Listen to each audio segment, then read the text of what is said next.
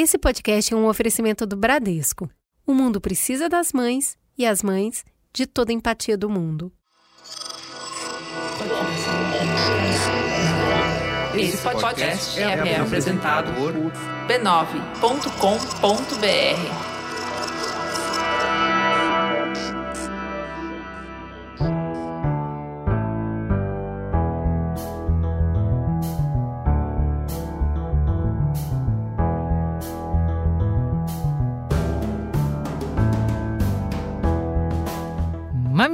Mamileiros e mamiletes, sejam bem-vindos ao nosso exercício semanal de respeito e empatia. Eu sou a Juva Lauer. Eu sou a Cris Bartz e esse é o Mamilos, o podcast que olha o presente para construir o futuro que a gente quer viver. Topa essa proposta?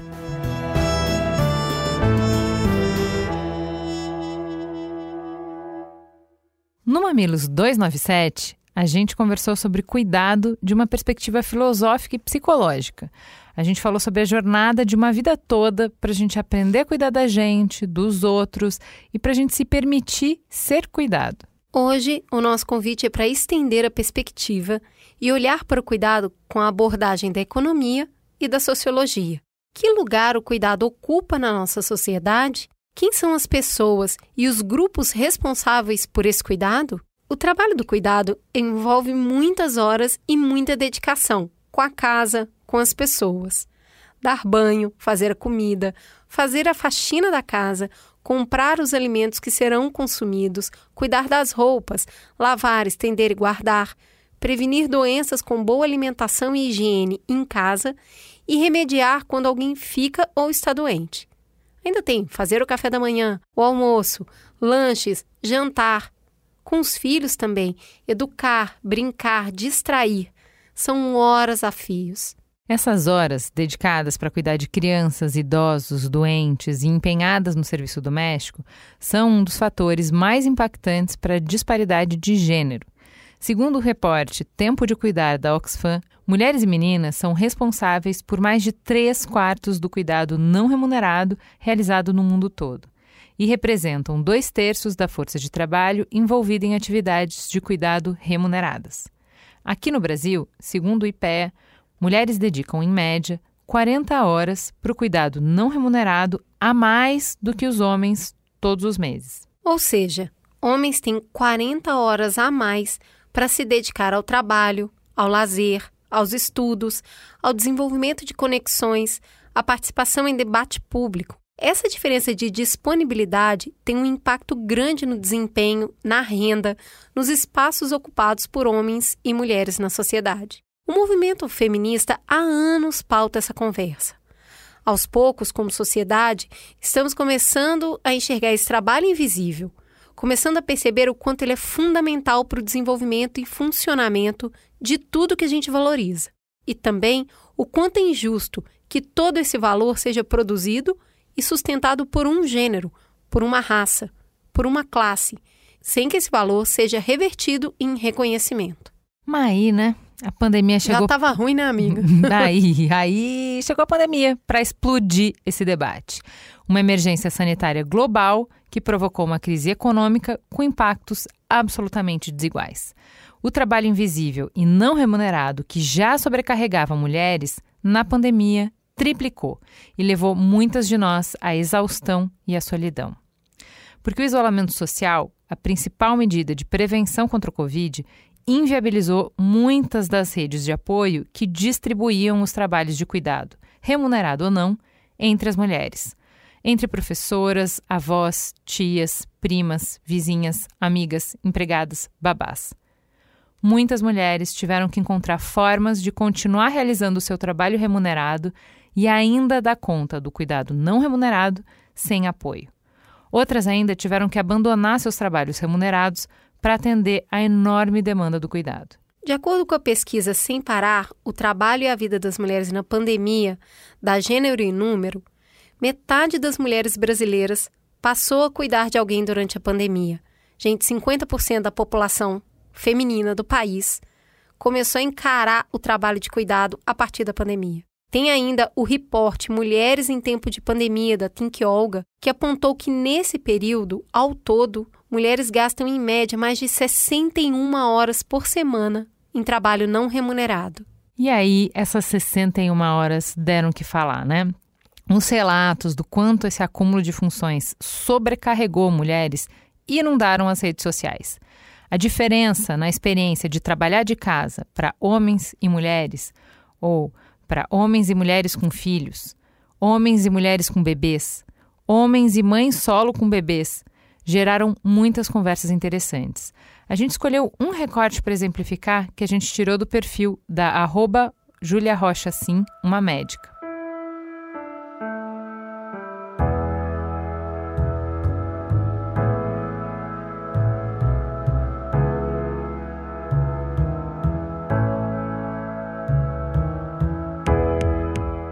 Semana 1. Consulta um homem de 46 anos, feliz, promovido, aprovado no doutorado, sente-se bem nesse contexto de pandemia. Semana 2. Consulta mulher, 43 anos, em home office, cuidando da casa e de dois filhos, chorosa, cheia de sintomas, tomando antidepressivo. Semana 3. Descubro que são casados. O incômodo é um passo importante para a gente mudar esse cenário enxergar o problema, falar dele, reclamar, brigar, ridicularizar. Mas como é que a gente constrói outra relação com cuidado? Uma das propostas passa por construir alguma forma de remunerar esse trabalho. Porque se fosse remunerada, a força que o cuidado mobiliza só no Brasil seria responsável por nada menos do que 11% do nosso PIB, mais do que o dobro do que todo o setor agropecuário produz.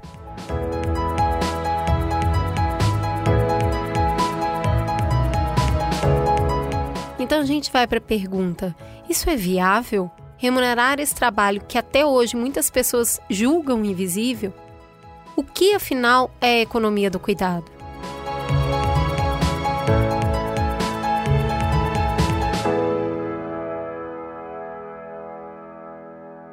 Para continuar essa conversa, é imprescindível não fazê-la sozinha. E é por isso que trouxemos duas mulheres que admiramos, acompanhamos para nos ajudar nessa trajetória de entendimento. Vamos começar. Bom, as duas já estiveram na casa, né? Então aqui a gente tá assim, super friends, mais que amiga, friends. Vamos começar com a pessoa que se debruçou em levantar um grande estudo. Nana, por favor, se apresente para os nossos ouvintes. Quem é você na fila do cuidado? Olá, meninas! Olá, Gabi, Ju, Cris. É, nossa, a primeira vez que eu vim no Mamilos faz muito tempo, gente. Eu nem lembro, deve ser uns quatro anos, assim. Nossa, Olha isso. Tempo. Outro tempo, né? Olha como a gente tá mais jovem. Exato, a gente só, né, fica melhor com o tempo. É, mas então, eu sou Nana Lima, eu sou diretora de impacto da Think Olga e da Think Eva. A Think Eva é uma consultoria de inovação social e a Think Olga é uma ONG de comunicação. A Think Olga é quem desenvolveu todo esse estudo sobre a economia do cuidado, que com a pandemia ficou algo urgente da gente se falar, assim. Eu também, eu sou publicitária e também mãe do Matias e em breve do Tomás. É isso, muito feliz de estar aqui com vocês de novo e com a Gabi ainda, que assim, eu estou considerando estudar economia, de fazer faculdade de economia, de tanto ouvir a Gabi, juro. Tipo, Ela é terrivelmente boa, né? Muito. Vamos completar a mesa então com a mulher que estreou no Mamilos com garbo e elegância. A gente virou muito fã, um prazer te receber de novo. Gabi, quem é você na fila do cuidado? Salve, salve. Estou é, muito feliz de estar aqui, gente. Bom, quem eu sou na fila do cuidado? Eu sou uma pessoa que, durante muito tempo da vida, né, viu a mãe se desdobrar em duplas e triplas jornadas de trabalho para cuidar da gente. Assim, eu sou filha de uma cabeleireira e de metalúrgico. É, tenho mais três irmãos e a minha vida toda, como eu sou irmã mais velha, cuidei também bastante dos meus irmãos mais novos, né? Eu sou economista, é, sou fundadora da No Front Empoderamento Financeiro e também tenho um mestrado nessa área do cuidado, né? Desde a faculdade eu sou muito incomodada em como que as ciências econômicas tratam não só as mulheres, mas também a população negra. E aí no mestrado eu fui estudar sobre esse trabalho do cuidado e os programas de transferência de renda condicionada, que são dois fatores que interferiram muito na realidade brasileira dos últimos anos, né? E estou aqui nessa missão de democratizar e trazer mais mulheres para o debate econômico. Então, Nana, venha Nossa, estudar gente, economia.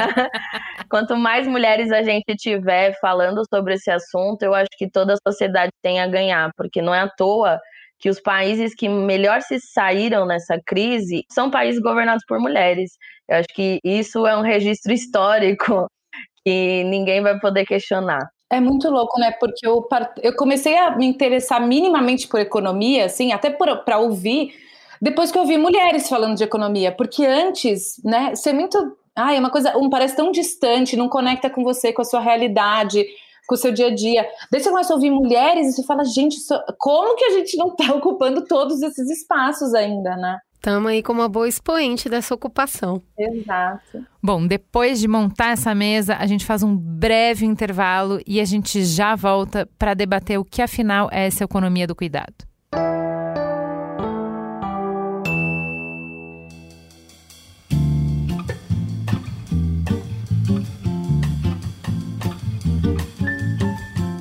Quer dizer que seu Dia das Mães vai ser cheio de aventuras, hein, dona Cris Bartz? Ju, vamos explicando logo para quem tá ouvindo que eu tô falando de livros, ok?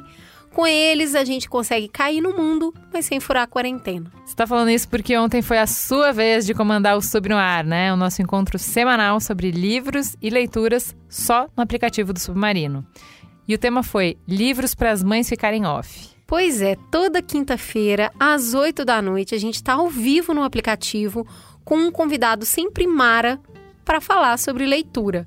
A gente troca ideia, a gente bate um papo, recomenda livro e, melhor, taca desconto em todas as dicas que a gente dá durante o programa. Só coisa boa, papo gostoso, convidados ótimos. Eu amei conhecer mais da Camila Frender, do É Noia Minha.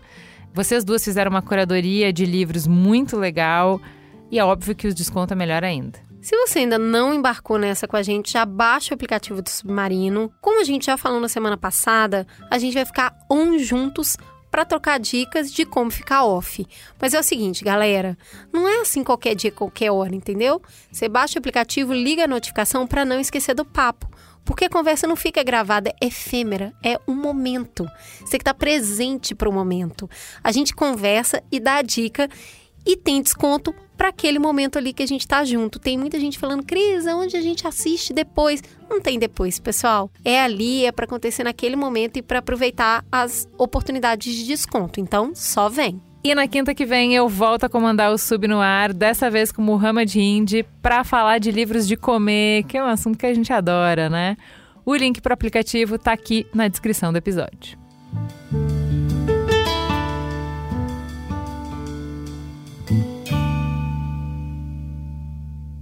Vamos lá, vamos começar. E eu acho que a gente precisa, Nana, começar do começo.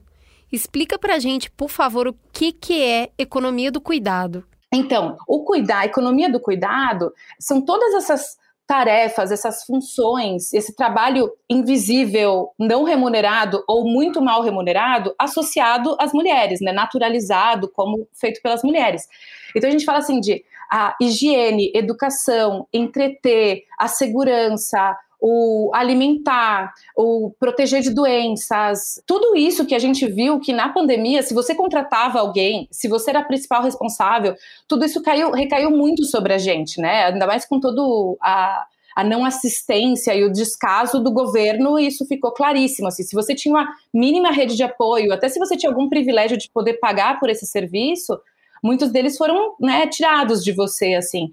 Então, o cuidado, eles são todas essas tarefas de manutenção da vida, na verdade, né? A gente sempre fala que se a gente é um adulto hoje com autonomia para funcionar na sociedade, é que alguém dedicou muitas e muitas horas para a gente estar tá aqui. Que nem a Gabi falou, pode até ser uma irmã mais velha, mas pode ser uma tia, uma avó, uma mãe. E assim, eu garanto que provavelmente essa pessoa que cuidou de você era uma mulher mesmo, né? Porque esse cuidado, ele tá muito normalizado como algo que as mulheres fazem né, por afeto, por amor, assim. A gente colocou essa pauta.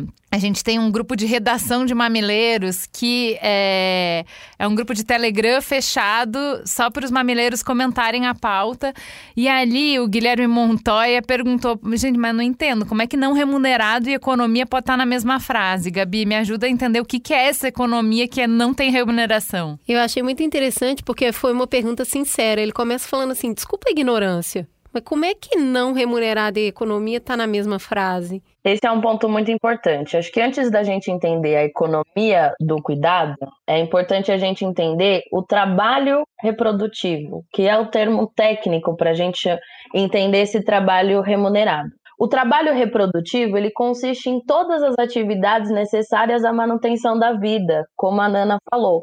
Então a gente vai ter o cuidado com as crianças, o cuidado com os idosos, a gente vai ter o sistema escolar, o sistema de saúde também faz parte de uma rede de cuidado.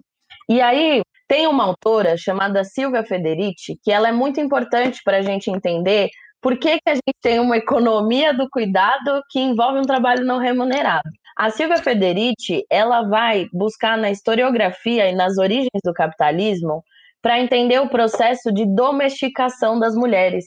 Porque a Silvia Federici ela vai encontrar elementos da história feudal e ela está olhando para um contexto bastante eurocêntrico, ela está olhando para o contexto europeu, ela vai buscar evidências na história que mostram que as mulheres tinham muito mais autonomia dentro do sistema feudal.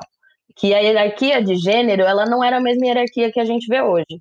E aí a Silvia ela vai construir uma defesa de que o processo de formação do capitalismo também é o processo de domesticação das mulheres, porque é o processo que vai separar o que, que é o trabalho produtivo e o que é o trabalho reprodutivo. O trabalho produtivo é o trabalho realizado nas fábricas, é o trabalho realizado para produção de valores que vão ser comercializados na economia. Né? Então a gente tem a, a, a, indústria como um exemplo desse trabalho produtivo e o trabalho reprodutivo. Qual que é o resultado? Qual que é a mercadoria que o trabalho reprodutivo gera? A própria vida, as pessoas, a força de trabalho. Porque as pessoas até hoje são a única mercadoria que não pode ser produzida em larga escala em fábricas. Não existe fábricas de bebês e de crianças. Existe todo um investimento social que passa pela família, pelas escolas, para você constituir um ser humano. E é esse trabalho que chama trabalho reprodutivo.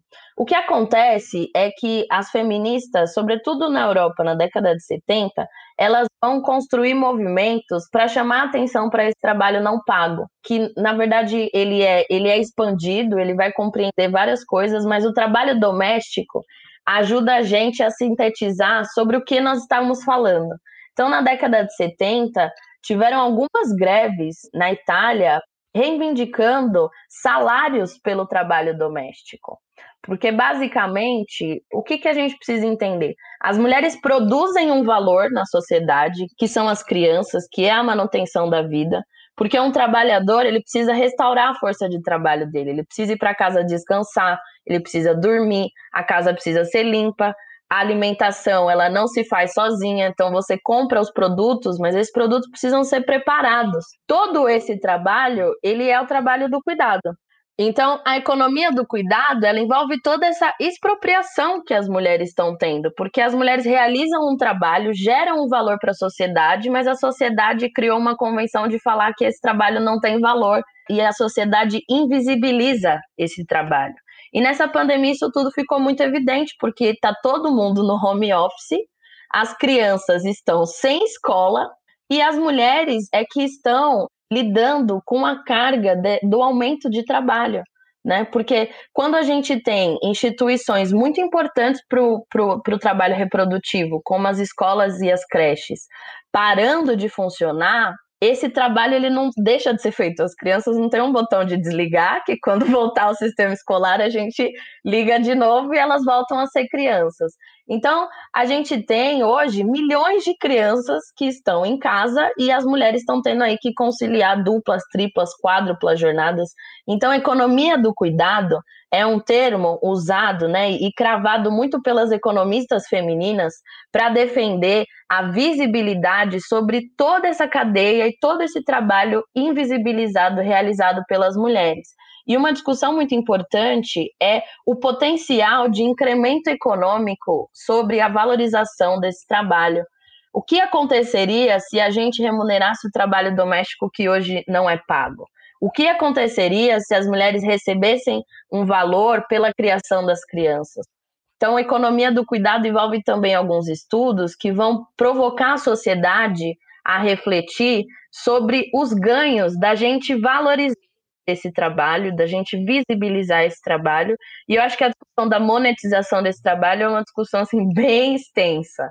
Total, total. Nana, eu queria te chamar para conversa porque esse assunto é sobre mães.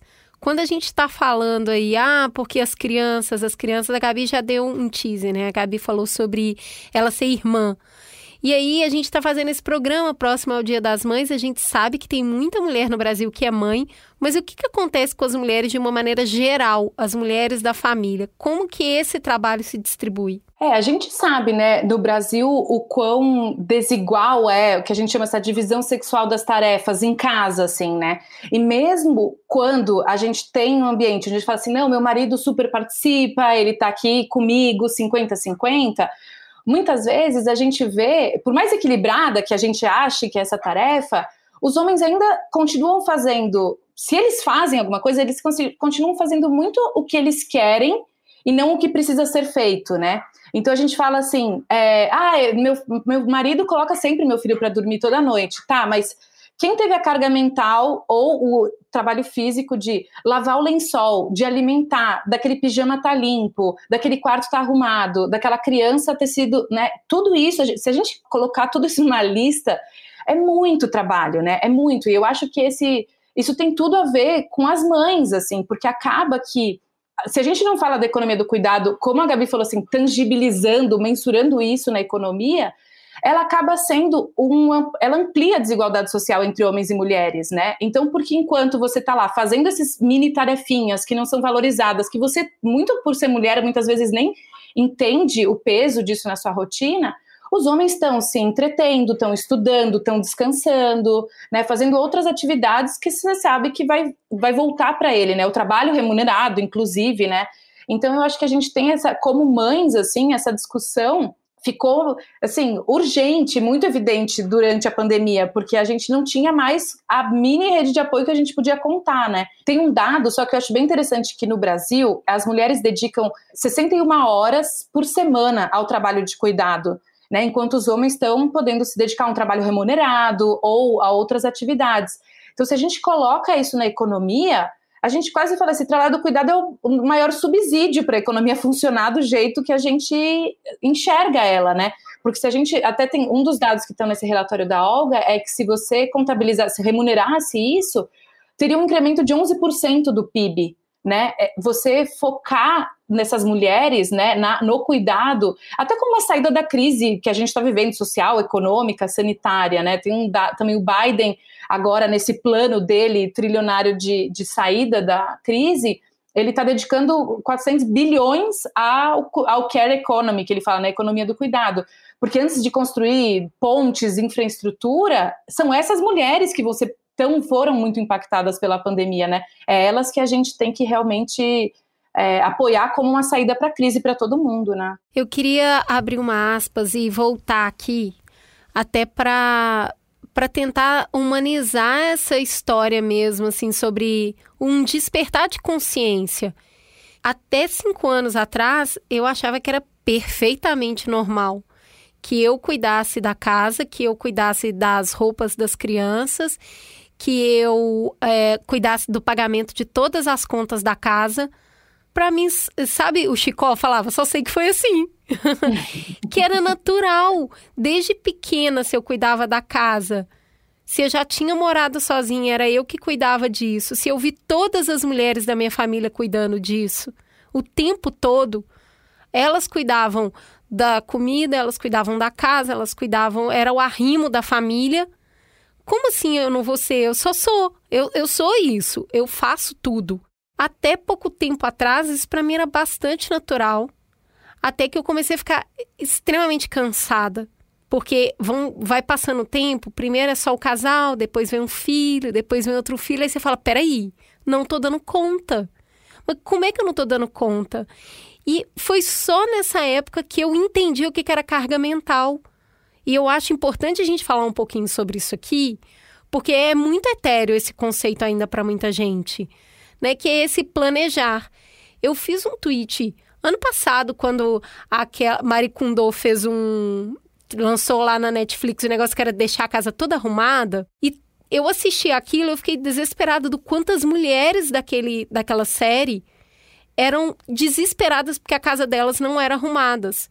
O quanto elas se sentiam culpadas e incapazes porque a casa era uma bagunça. E aí chegava a Maricondo com uma técnica e conseguia ajudar eh, nessa organização. Mas o nível de sofrimento da mulher era infinitamente maior do que o do homem ao se deparar com a, com a situação de arrumar a casa. A vergonha, elas choravam. Olha aqui, minhas tapeués todas bagunçadas, eu não consigo arrumar. E aí o Maricondo fazia por cor e não sei o que, abraça tapeué e tudo mais. E aí, quando eu assisti aquilo, eu fui fazer um tweet sobre lavar roupa. Porque lavar roupa não é pôr a roupa na máquina, entendeu? Eu elenquei pelo menos 15 tarefas que envolvem lavar roupa.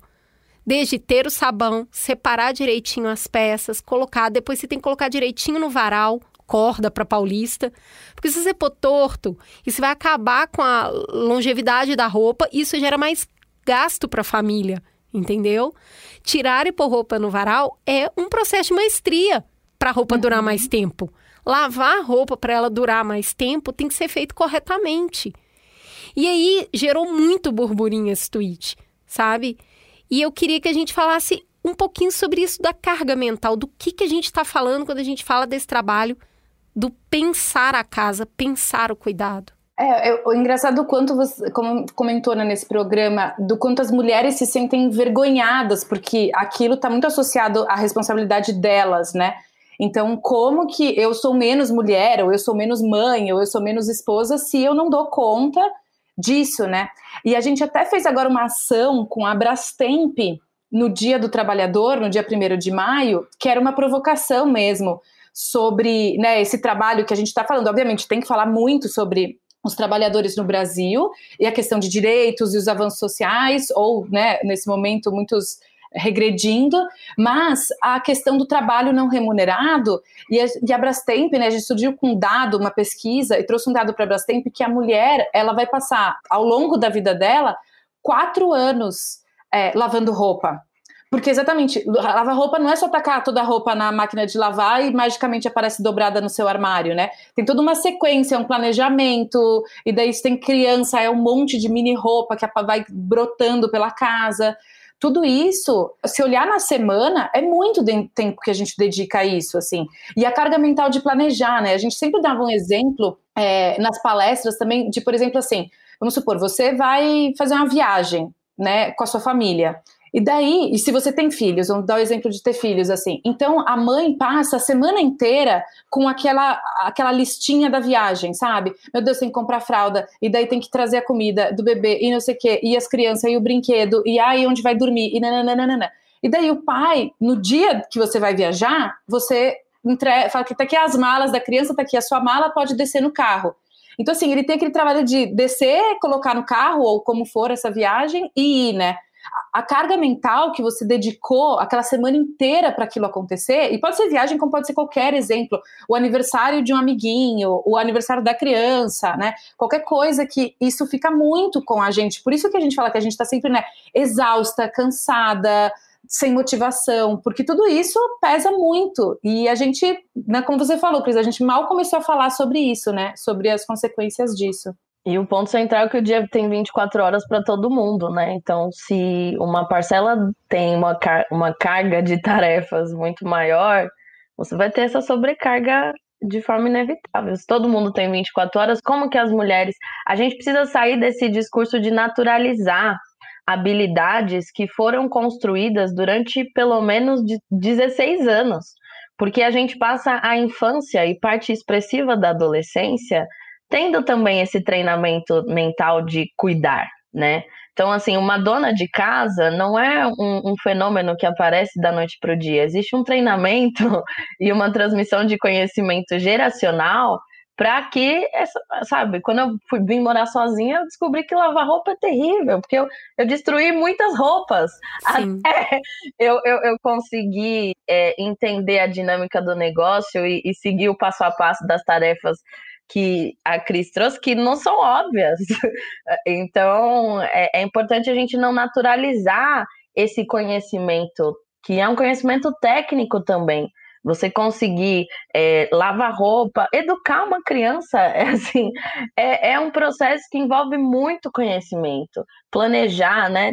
Eu, eu vi uma vez uma palestra que as mães são as melhores administradoras Assim, e de fato, você conseguir conciliar interesses dentro de uma casa é você saber administrar com maestria, né? Você cuida de estoque, você cuida de gestão de pessoas, é, é, tem todas Não, vou te áreas. dar um exemplo claro, que é comprar as roupas de inverno no final do inverno para comprar mais barato para o ano que vem.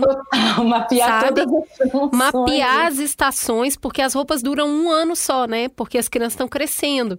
Então é comprar a quantidade para não sobrar e não faltar.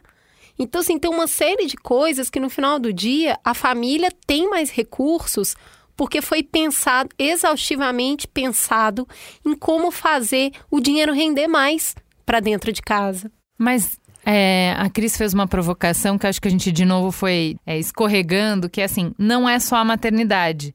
É, essa responsabilidade pelo cuidado, ela é transferida para as mulheres ou ela é assumida pelas mulheres de um cuidado que é, não é visível na hora de valorizar financeiramente.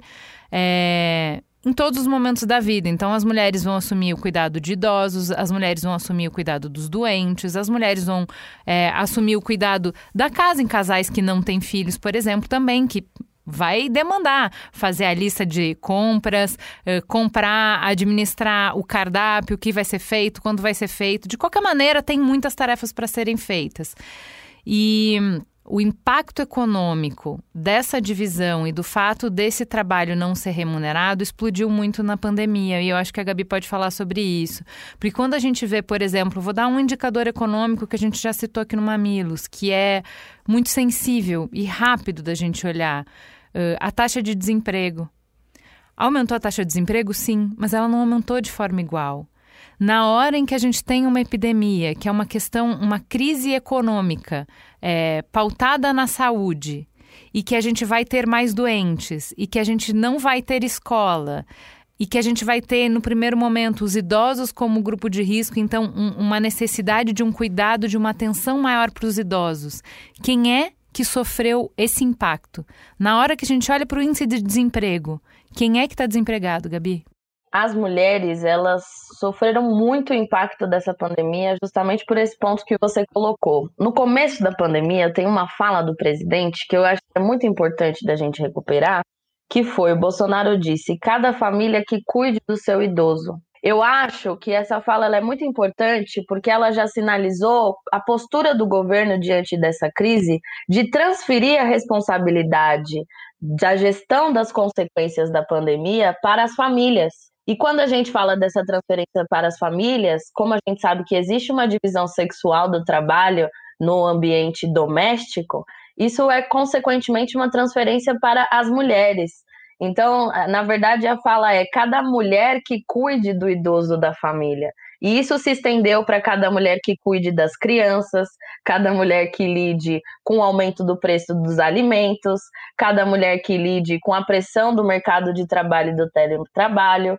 Obviamente, a pandemia afetou a todos, mas ela escancarou a desigualdade que já existia no mercado de trabalho. Então, o fato das mulheres ocuparem muito postos de trabalho dentro do, da área de serviços, que foi uma área muito impactada nessa pandemia, a gente tem aí um efeito já imediato que explica por que, que o desemprego aumenta entre as mulheres e também entre a população negra, que também ocupa postos de trabalho precarizados.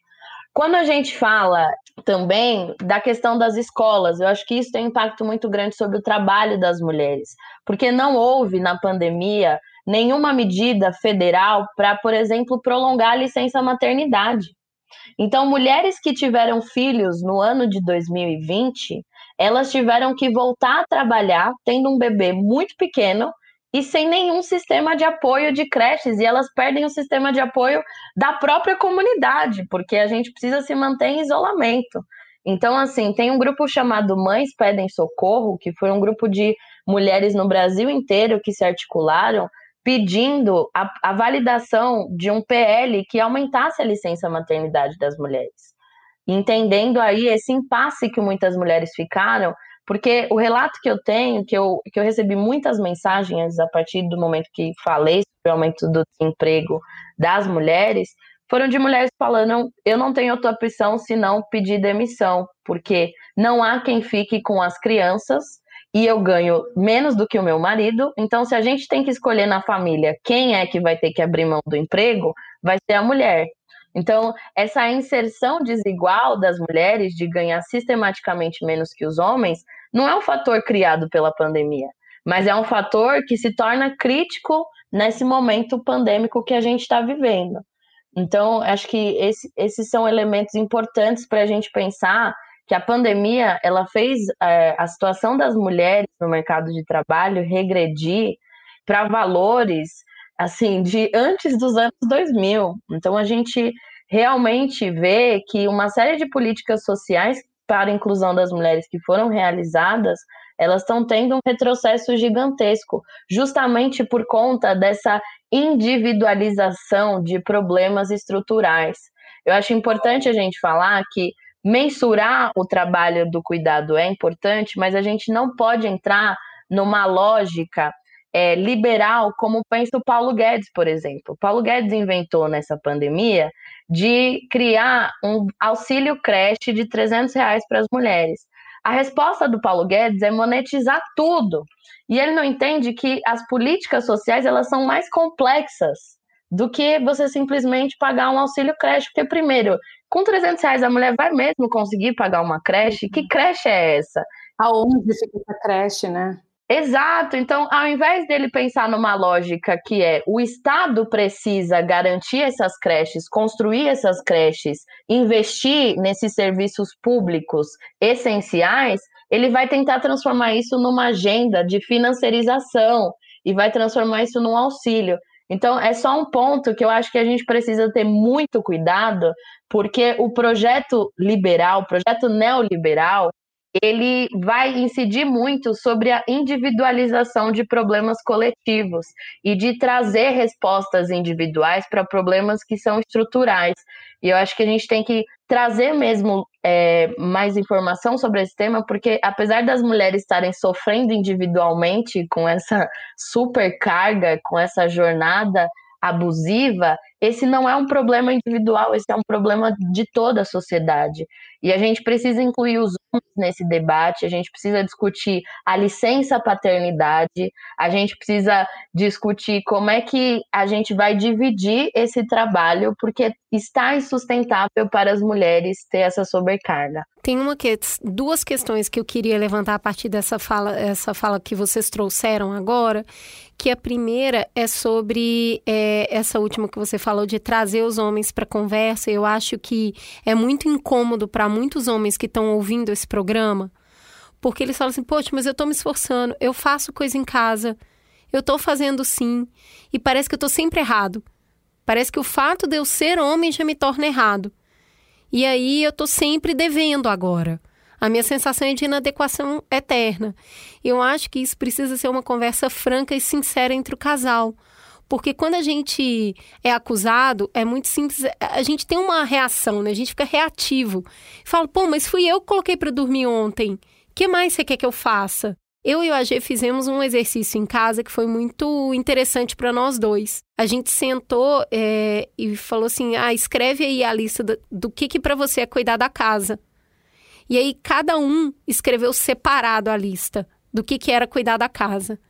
A minha lista tinha 150 itens, a dele tinha seis. Inclusive, não porque ele pensa de uma maneira simplista, mas porque para ele cuidar da casa era manter o carro abastecido, era não ter é, luz queimada, nem fio solto. A percepção dele era de manutenção da casa, quase uma manutenção daquele é, faz tudo, que de vez em quando a gente uhum. chama em casa para dar uma remendada no que está soltando. E a minha percepção de manutenção da casa era o trabalho diário, inclusive de planejar.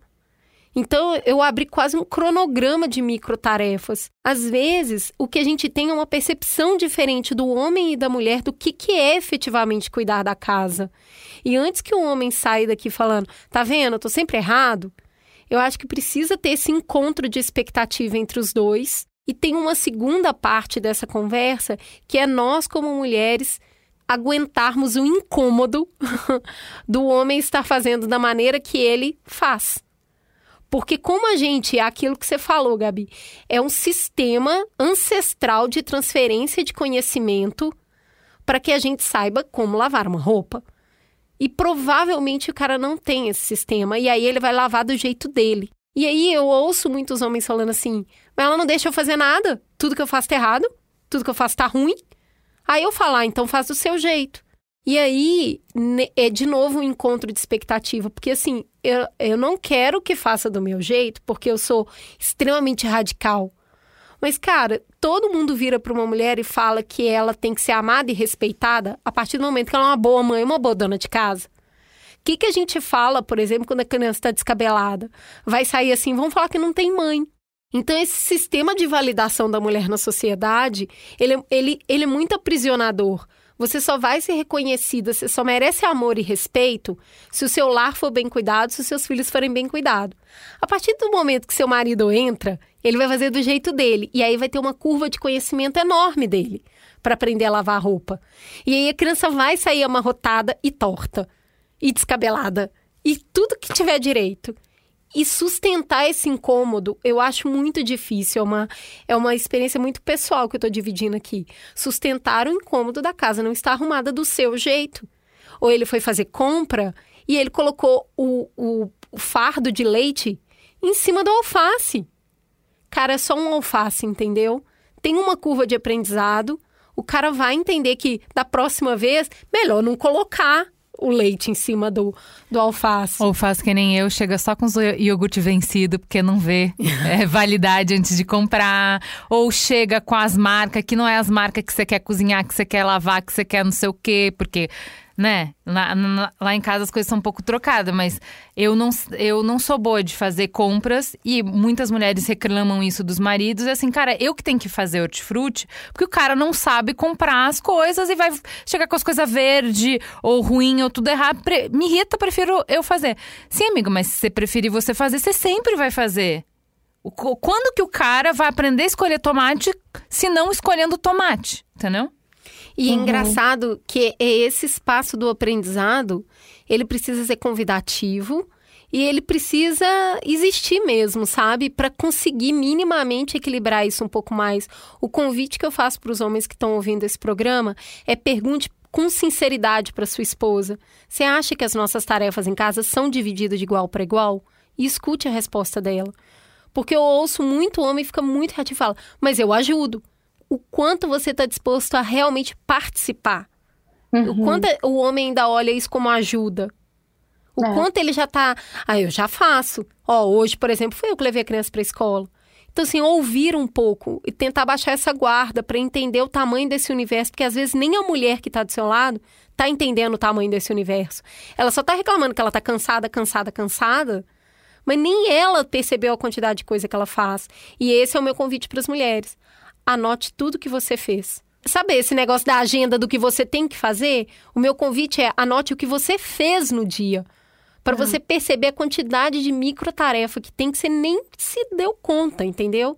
E aí eu acho que a conversa fica mais franca e mais aberta entre as pessoas que moram juntas e não entre o casal. Eu acho também que passa um pouco essa questão quando a gente está falando, principalmente, né, em casais héteros, assim, que tem essa marcação muito clara, né, entre entre o que ele aprendeu na casa dele ou o que ele via na casa dele o pai fazer ou algum outro exemplo masculino e a mulher. Eu também, eu acho que com todo essa, esse olhar para a economia do cuidado, principalmente também depois que eu passei a ser mãe, assim, o quanto a gente não valoriza essas atividades que são associadas às mulheres como atividades super complexas, assim, sabe? A gente bate palma porque o cara trocou a lâmpada, mas assim, você consegue viver numa casa com uma lâmpada queimada. Você não consegue comer amanhã se hoje você não colocar o feijão de molho, sabe assim?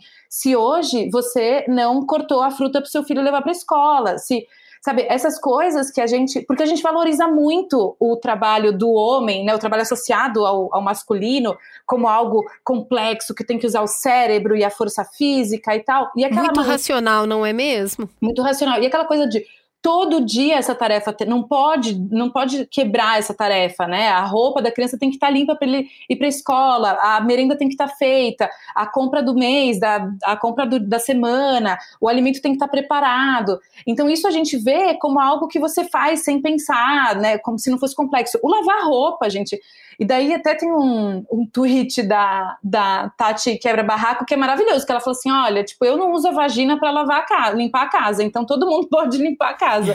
Porque a gente associa muito, tipo, né? Só eu consigo fazer isso. E assim. Mas é... eu acho que tem muito elogio aprisionador, sabe, Nana? Que é, Sim. nossa, você é tão boa na cozinha, então assim, faça você o almoço, porque você é tão boa nisso. Em 30 minutos o almoço está pronto. E cada dia você pensa uma coisa diferente, eu jamais serei capaz. Sim, então, sim. acho que esses elogios são muito aprisionadores, sabe? Não é que eu faço isso porque eu nasci sabendo, é porque eu faço há tanto tempo que eu cheguei nessa excelência. Sim. A perspectiva do estudo e a, a, a perspectiva é, dessa abordagem né, científica da economia do cuidado é de transformar o trabalho que é invisível, transformar o que não tem valor, né, o que não está valorado, o que não conta no PIB nacional, em um indicador econômico e fazer parte da economia, eh, da roda da economia girar. Como é que a gente faz isso, Gabi? Como é que a gente muda a regra do jogo e passa a enxergar todas essas atividades que são essenciais para a economia, porque são essenciais para as pessoas que fazem a economia?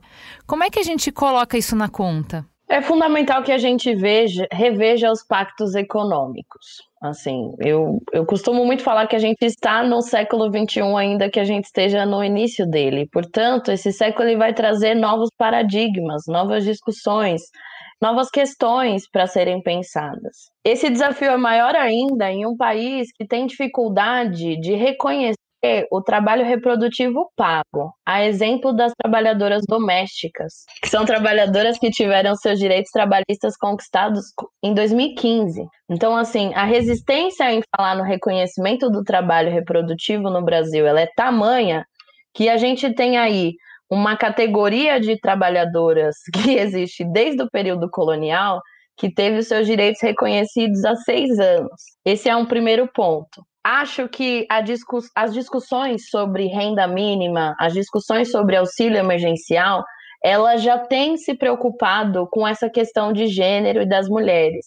Mas é preciso, de fato, dar um passo além no sentido de avançar numa metodologia de valoração desse trabalho exercido pelas mulheres. Um ponto muito importante é que os dados do censo, eles são dados fundamentais para que a gente tenha essa visibilidade.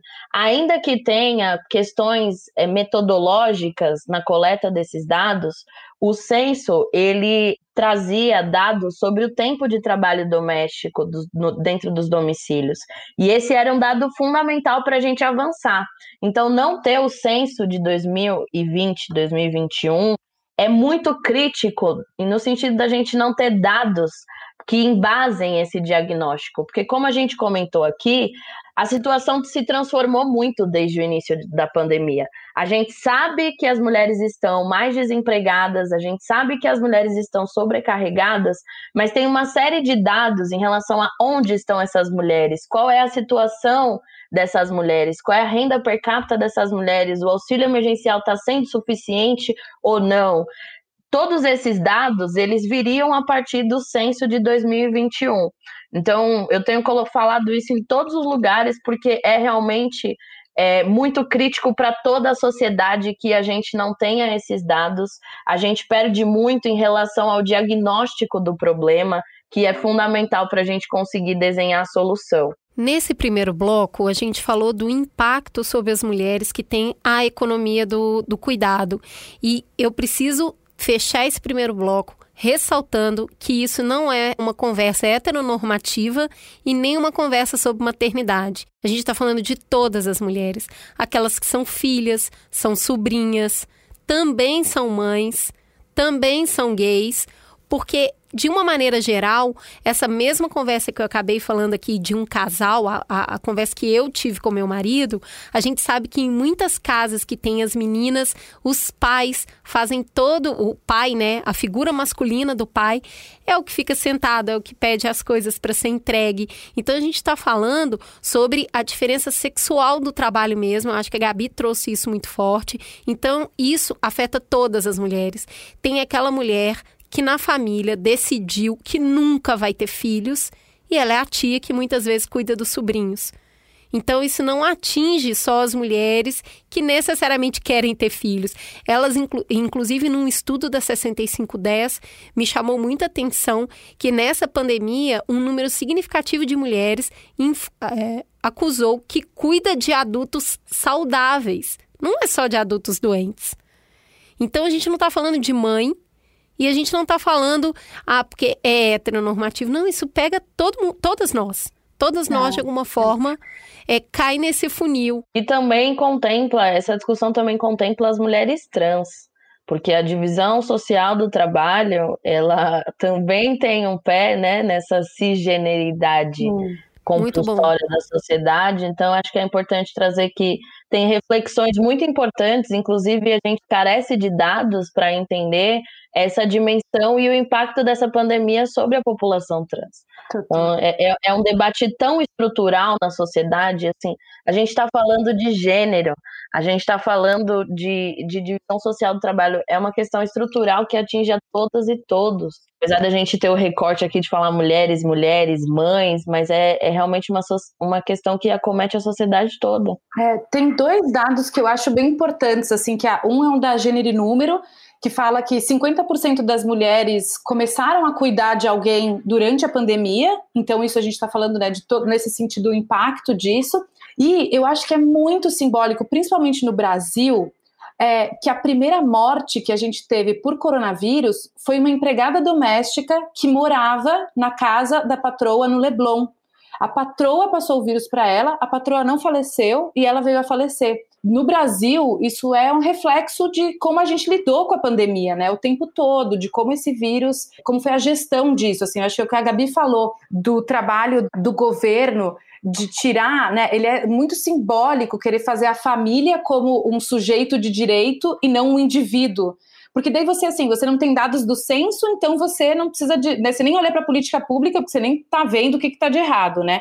E você coloca a família como um sujeito de direito. Para embasar um pouco mais essa discussão que a gente está fazendo, tem um livro da Wendy Brown que chama Nas Ruínas do Neoliberalismo A Ascensão da Política Antidemocrática no Ocidente. E nesse livro tem um capítulo onde ela discute como que para o neoliberalismo é funcional essa reconfiguração da família quase que como uma empresa privada? Eu acho que é um texto fundamental para embasar um pouco mais isso que a gente está falando, que não é assim uma polarização política no sentido de um fanatismo político, é um diagnóstico em torno do projeto político que vem sendo conduzido nos últimos anos e que é, não é um acaso, é um projeto, né?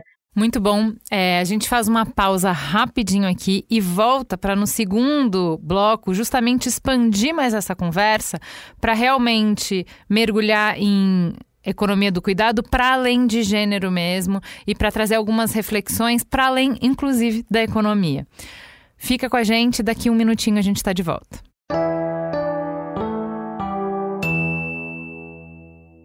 Cris, tem podcast novo no ar. Tem sim, é o primeiro podcast de ficção original B9 que a gente está muito orgulhoso de fazer. Qual é o nome dele? Sons e Drinks.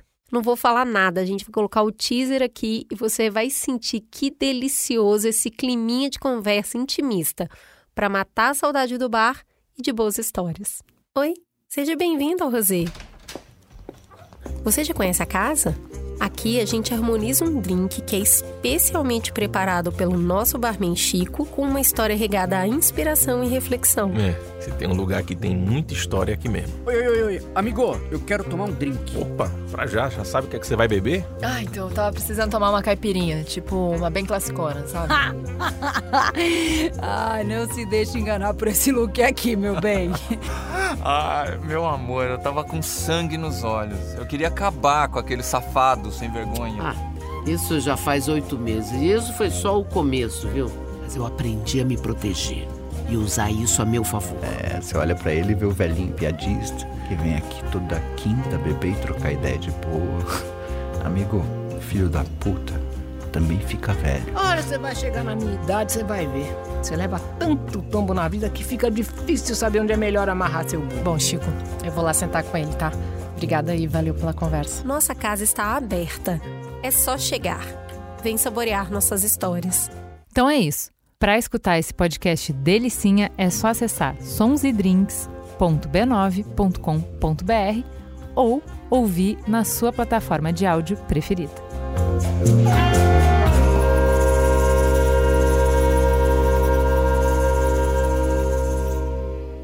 Estamos de volta e eu queria, Gabi, no primeiro bloco, você já abriu falando da Silvia, de toda essa perspectiva eurocentrada, né, de entender essa economia do cuidado. Mas não é uma única visão econômica que a gente tem. Por exemplo, o Anta Diop, quando ele traz ali toda a parte de divisão do trabalho e das sociedades entre o que pensava a África e o que passa a pensar a Europa, ele fala da economia de nem tinha esse nome, mas ele fala sobre a economia do cuidado a partir de duas perspectivas: a da abundância e da escassez. E ele fala que quando tem a abundância, quando a gente trabalha numa dinâmica de abundância, o cuidado é valorizado. Qual que é essa outra perspectiva, essa outra visão econômica que é possível ter a partir de outros olhares e de outras perspectivas? Eu acho que essa pandemia ela trouxe para a gente questionamento de muitos paradigmas sociais. O que, que é desenvolvimento? O que, que é sucesso? A gente chegou no momento dessa crise onde, inclusive, o dinheiro não significava nada. Não importava o quanto de dinheiro você tinha, as UTIs estavam lotadas. A pessoa podia ser a mais rica do mundo. A gente chegou numa crise dos valores de troca, porque não interessa, a pessoa podia ter muitos milhões, não tem leito de UTI. Eu acho que tudo isso leva a gente para uma discussão de rever os paradigmas que a gente tem tocado na sociedade. Qual que é o drive do sucesso? O que, que é desenvolvimento? Porque hoje essas categorias elas têm se baseado muito pela busca pelo lucro. E a gente sabe que esse ritmo de desenvolvimento é insustentável. O meio ambiente está gritando, a sociedade está gritando. É, esse, esse sistema ele só tem sido benéfico para aquele 1% que está no topo da pirâmide. Inclusive, as pessoas mais ricas do mundo elas já recuperaram o que elas perderam no começo da pandemia. Enquanto as pessoas mais pobres, existem estatísticas de que essas pessoas podem demorar até nove anos para recuperar a renda que elas tinham no, no período ante, anterior à pandemia. Então, é necessário a gente revisar os pactos sociais e, a partir disso, existem muitas possibilidades. A gente tem, os economistas clássicos discutem tanto o crescimento da economia, mas se recusam a olhar para as estatísticas que demonstram que a remuneração do trabalho doméstico, ela tem um potencial de trazer crescimento para o PIB.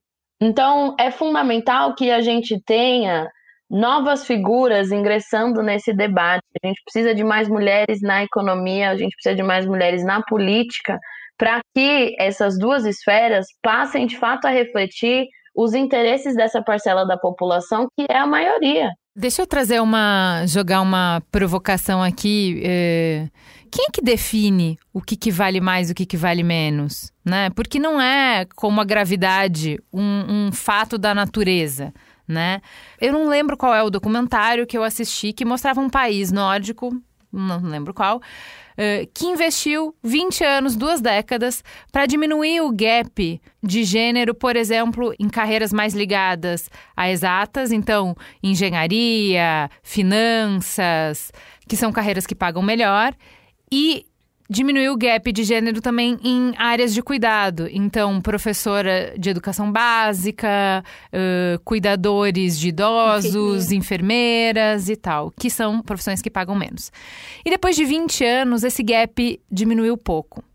E aí a gente pode entender que o que interessa não é a falta de oportunidade, falta de estímulo. Existe algum marcador inerente no que mulheres eh, têm mais tendência para cuidado do que homens, e aí você vai para exemplos de outros animais em que existe essa divisão de trabalho.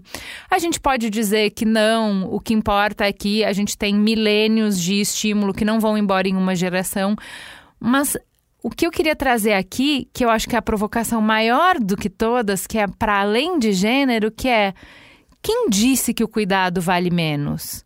Por que, que a gente chegou nisso aí, entendeu? Porque a gente sempre vai ficar perguntando. Para as mulheres foi relegado o trabalho de cuidado porque ele era o trabalho mais desvalorizado, com menos poder, com menos esfera de atuação pública? Ou esse trabalho é o trabalho que tem menos poder, menos dinheiro, menos acesso, porque é o trabalho que as mulheres realizam? Então, assim, a gente vai ficar entre o ovo e a galinha e antes disso, por que, que o cuidado não é valorizado? Porque aí a gente consegue colocar até os marcadores de raça, os marcadores sociais, que é quando não forem mulheres que forem fazer o trabalho, a gente está falando de classes e raças no mundo inteiro, onde o trabalho que é de cuidar não é valorizado, é pouco pago, não é reconhecido, que é um trabalho fundamental. Por que isso, Gabi? E como é que a gente dá a volta nisso? Eu acho que isso está relacionado com uma sociedade que prioriza o lucro em relação a qualquer outra categoria. Então, assim, o lucro ele é priorizado em relação à vida, em relação à sustentabilidade do meio ambiente, em relação a, ao convívio social. A gente está convivendo com desastres sociais que são inadmissíveis há algum tempo. Porque antes da, da pandemia, teve Brumadinho, teve uma série de desastres ambientais que torna muito difícil a sobrevivência das próximas gerações. Então, acho que tem uma disputa de projetos que é de um projeto imediatista, de sucesso imediato e de realização de lucro imediato, e um projeto de longo prazo, um projeto sustentável e de, de fato, evolução da sociedade como um todo. Tem uma questão importante quando a gente está falando de, do mundo, né? Que a Juliana fala assim: todos os lugares do mundo é realmente menos valorizado. Mesmo em lugares que não passaram por processos de escravidão, mas que têm processo, por exemplo, de castas, como na Índia, as pessoas que fazem o trabalho do cuidado não são valorizadas. E assim, quando a gente ainda faz o recorte de gênero no mundo, a gente vê que é uma questão mundial. É, por exemplo, tem uma série que eu vi no meu puerpério, que chama Working Moms, que era as mulheres grávidas, depois elas tentando voltar no mercado de trabalho. Se não me engano, é da Austrália, se não for, é do Canadá. E assim, perrengue do mesmo jeito, entendeu? Igual aqui. Outro dia eu estava assistindo um filme francês e a mulher tinha que fazer uma entrevista e o táxi simplesmente não pegava ela porque ela estava com um bebê. Tava chovendo. E ela estava tentando fazer uma entrevista. E ela não podia entrar no táxi porque eu não vou levar um bebê, porque tem que ter cadeirinha, não sei o que. Deixou a mulher na chuva com o neném. E aí ela corre e vai até um ponto de ônibus e ela vira para uma outra mulher e fala: Você pode segurar meu filho enquanto eu entro para uma entrevista, senão eu não vou ser aprovada. E ela deixa o bebê dela com uma estranha enquanto ela vai fazer a entrevista. Então, assim, eu acho que está no mundo inteiro esse lugar de cuidar não é valorizado. Eu acho que a Gabi é muito feliz quando ela traz a perseguição do lucro como o grande marcador de sucesso. Realmente, cuidar da casa, cuidar da vida, amamentar, que eu descobri que é, é, muito fácil ficar rica, né? Amamenta os dois anos aí que a OMS sugere, né? Propõe. E aí você tá, tá rica se isso fosse remunerado, né? Se tiver dois filhos, então minha filha. E a gente tem que pensar o valor social. Quando você amamenta uma criança por dois anos, você Trai, gera anticorpos nessa criança que podem diminuir o uso do sistema de saúde consideravelmente. Então a gente precisa mudar o drive do que a gente entende. Quando uma mulher amamenta, isso é uma utilidade pública para toda a sociedade, porque ela está aumentando a imunologia dessa criança, né? Então, só, só Gabi, um, um parêntese. Não, e eu tava brincando quando a gente decidiu fazer essa pauta, eu falei, cara, para mim essa pauta é a revolução das máquinas. Porque a gente era as máquinas do cuidado E de repente a gente olhou para isso e falou: não, peraí, não tá certo isso aqui não. Para mim, essa é a verdadeira revolução das máquinas, porque a gente está se humanizando. A gente está virando e falando: não, isso aqui não é automático. Eu não, eu não vou fazer isso sem questionar, sem entender porquê. E eu acho que quando essa conversa vem para o nosso lado, quando a gente começa a, a, mostrar isso, a gente mostra uma coisa que tem pouquíssimo no, no Brasil, que é política de planejamento. Porque quando a gente amamenta, a criança adoece menos. Porque quando a gente cuida da alimentação, o sistema de saúde também vai estar menos sobrecarregado. Na verdade, a economia do cuidado, ela gera um lucro. Mas eu quero saber, e aí, como é que faz para mostrar isso? Como é que faz para convencer que isso, por mais capitalista que venha a nossa conversa, porque uhum. se é o marcador que todo mundo entende, como é que a gente faz as pessoas entenderem que sim, isso gera lucro? É, isso é uma discussão que a gente vê muito dentro do setor privado, do mundo corporativo, assim, porque quanto você paga a, entre aspas, né, tiazinha do café, porque você não valoriza aquele trabalho ou terceiriza aquilo sem direitos. Ela nem tem nome, né? Exato, nem, né, direitos também, você nem sabe como que a empresa terceirizada contrata essa pessoa, quais né, benefícios ela tem. Então, assim, o que, que a gente valoriza como sociedade? E daí é muito difícil fazer também homens gestores entenderem que é, a mãe que está tendo que sair mais cedo para buscar o filho, ou a mãe que qualquer questão dessas, o quanto ele se beneficia muito disso, né? Seja no relacionamento dele, porque isso não recai sobre ele, seja o que essa pessoa pode trabalhar na empresa dele no futuro, né? Ou já é isso que a Gabi falou assim: ah, o conseguir amamentar é garantir que talvez essa criança vai sofrer menos, vai ter uma imunidade mais alta. Então, assim, tudo isso, né? Eu acho que não é para colocar tudo numa lógica do lucro, a discussão, como você falou, Cris, né? De que, tipo, não é para a gente tudo para esse lado, mas o quanto todo mundo se beneficia disso, mas ninguém quer falar sobre isso, remunerar isso, né? É, valorizar isso. Então, eu acho que é uma, uma discussão que, que incomoda muita gente porque é você realmente jogar a real de como as coisas funcionam. Elas só funcionam com muita desigualdade e com né, pessoas realmente se beneficiando muito mais do que outras por esse sistema, assim. Eu vou ir além do que a Gabi já nos provocou, de que a gente precisa de soluções de século XXI e não ficar parados na Revolução Industrial, para pensar em outras formas da gente se organizar para sair desse atoleiro onde a gente está. Eu achei muito interessante um escritor de ficção científica quando ele estava pensando no futuro do trabalho, né? O que, que a gente vai fazer, para onde a gente vai, uma vez que as máquinas conseguirem é, substituir tudo que hoje a gente precisa fazer de trabalho. Porque isso, tecnologicamente, é um horizonte que a gente consegue vislumbrar. Talvez seja 50, 100, 200, 300, não importa, mas existe um futuro bem próximo em que a gente consegue já enxergar que isso pode acontecer. Então, quando sair da responsabilidade dos homens, o trabalho por nos proteger do frio, por é, é, ter comida, enfim, toda a estrutura que a gente precisa para uma vida confortável, que trabalho vai sobrar para a gente? Que função que sobra para o ser humano? E aí ele estava pensando desde futuros distópicos até utópicos, e um dos que ele desenhou, que eu achei interessante para a conversa de hoje, foi justamente a sociedade do cuidado. Porque ele falou: uma vez que a gente não precise se preocupar com as outras coisas, um trabalho que é inerentemente humano é o cuidado. E isso a gente poderia se transformar, todos nós. Em, o trabalho de humano é cuidar de humano, o resto máquina faz, entendeu? Cuidar de gente, estar presente, uma sociedade do bem-estar, em que todas as pessoas estão ocupadas num único mercado, que é o mercado do bem-estar.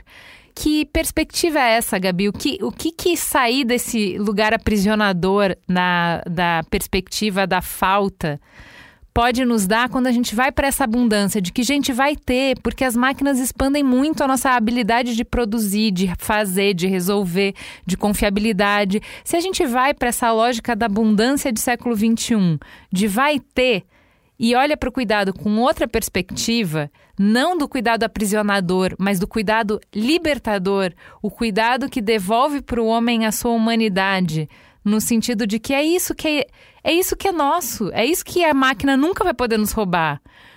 Para onde a gente vai, Gabi? Que perspectiva é essa? Acho que essa é a perspectiva da evolução, né? Angela Davis, ela, ela concorda com o que você está falando, porque no livro Mulheres, Raça e Classe, no capítulo 11, ela vai defender que os avanços tecnológicos, eles devem ser utilizados com essa finalidade de automatizar processos que hoje são manuais. E um dos ambientes que talvez mais tenha processos manuais é o ambiente doméstico.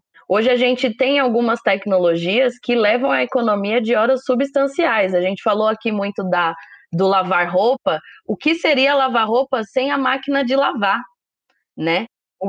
Conheço de perto.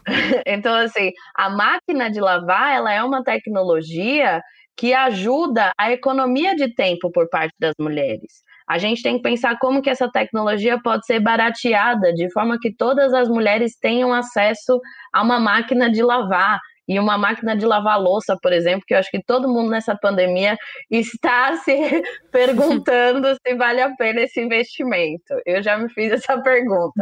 Que a gente, eu, às vezes nessa pandemia, eu não sei se eu estou vivendo ou lavando louça, né?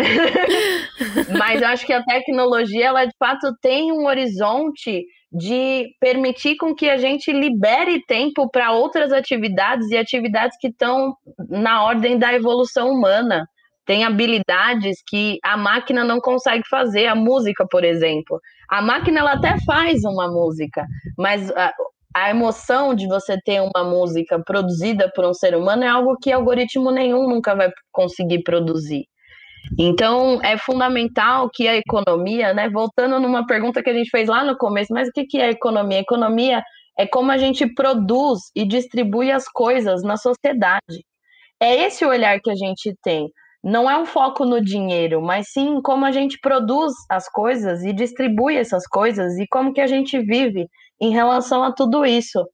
Então, acho que olhar para o cuidado e pensar tecnologia enquanto uma forma aí de economizar tempo das mulheres mesmo, sabe? A gente precisa de muitas inovações no ambiente doméstico para que as mulheres consigam economizar tempo. Esse, o próprio robô aspirador de pó. Hoje é uma tecnologia caris, cara, né? Você até tem uns robôzinhos mais baratinhos, mas tem robô que passa até pano e custa mais caro. Eu, eu, eu, sonho com um mundo onde essas tecnologias elas se barateiem a tal ponto de todo mundo ter um robozinho que passa pano, todo mundo tem uma lave seca, todo mundo tem uma lavadora Mas vai para além, né, Gabi? Mas vai para além para poder valorizar esse cuidado, porque mesmo que a gente quando a gente coloca tecnologia no, no, no que tem valor, né? Então assim demorou muito para essa tecnologia chegar em casa e baratear em casa, porque não tem valor, não custa, então não precisa desenvolver tecnologia para isso. Então, desenvolver a tecnologia é um passo, mas vai além, que é assim, por que, que o trabalho do cuidado vale menos? Por que, que a enfermeira vai ganhar menos do que o engenheiro? Por que, que o cara da TI vai ganhar mais do que a professora de jardim de infância? Quando a gente fala dessa sociedade utópica do cuidado, em que as máquinas que valem menos porque elas são substituíveis fácil, Uh, assumem outros trabalhos e o trabalho valioso, o trabalho que a gente paga, o trabalho que a gente acha importante é o trabalho do cuidado, a gente está para uma outra lógica, né, Gabi? Essa lógica de como a gente distribui e produz valor é que valores. O que, que vale, o que está no centro do valor da nossa economia? É o bem-estar todo o resto é periférico. Exatamente, mas isso envolve a gente conseguir superar a dicotomia da abundância e da escassez, né? Porque a desigualdade faz com que a gente tenha hoje uma massa, a maioria das pessoas vivendo em extrema escassez. O salário mínimo no Brasil hoje, ele não é suficiente para que uma família se mantenha numa capital brasileira. Porque se a gente considerar os custos de moradia é, de alimentação e de saúde, já, já são valores. Então, acho que hoje a gente ainda vive muito na lei da escassez, sobretudo nos contextos, é, se a gente for pensar nas relações globais, contextos periféricos, porque a gente é um país subdesenvolvido. Mas não é, não, não significa que a gente seja um país pobre. Pelo contrário, o Brasil ganhou 11 novos bilionários nessa pandemia. É, nós somos um país extremamente desigual. Então, quando a gente está na chave da escassez, vira de fato a gestão da miséria. Quando a visão do Diop vem de encontro com o que você está falando, é, e eu vou citar aqui também o Ailton Krenak, porque ele traz uma perspectiva né, da, de como os indígenas ou os povos nativos receberam os portugueses que vieram. Isso também está ali no livro do Diop, quando ele fala dos primeiros europeus que chegam a, ao continente africano. Como a dinâmica era de abundância, não tinha acúmulo para esses dois povos, não é que eles trocaram as coisas por espelhinho. É que nessa dinâmica da abundância não faz sentido acumular. Tem para todo mundo. Se tem para todo mundo, eu não preciso guardar, eu não preciso de reserva. E foi aí que essas culturas da abundância foram massacradas pela cultura da escassez. Porque a cultura da escassez fala: não tem emprego para todo mundo, não tem comida para todo mundo, não tem amor para todo mundo. Então você precisa acumular para você e para suas gerações, para que os próximos seus sobrevivam.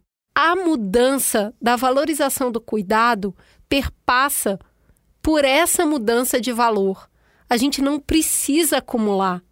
Não precisa, tem para todo mundo.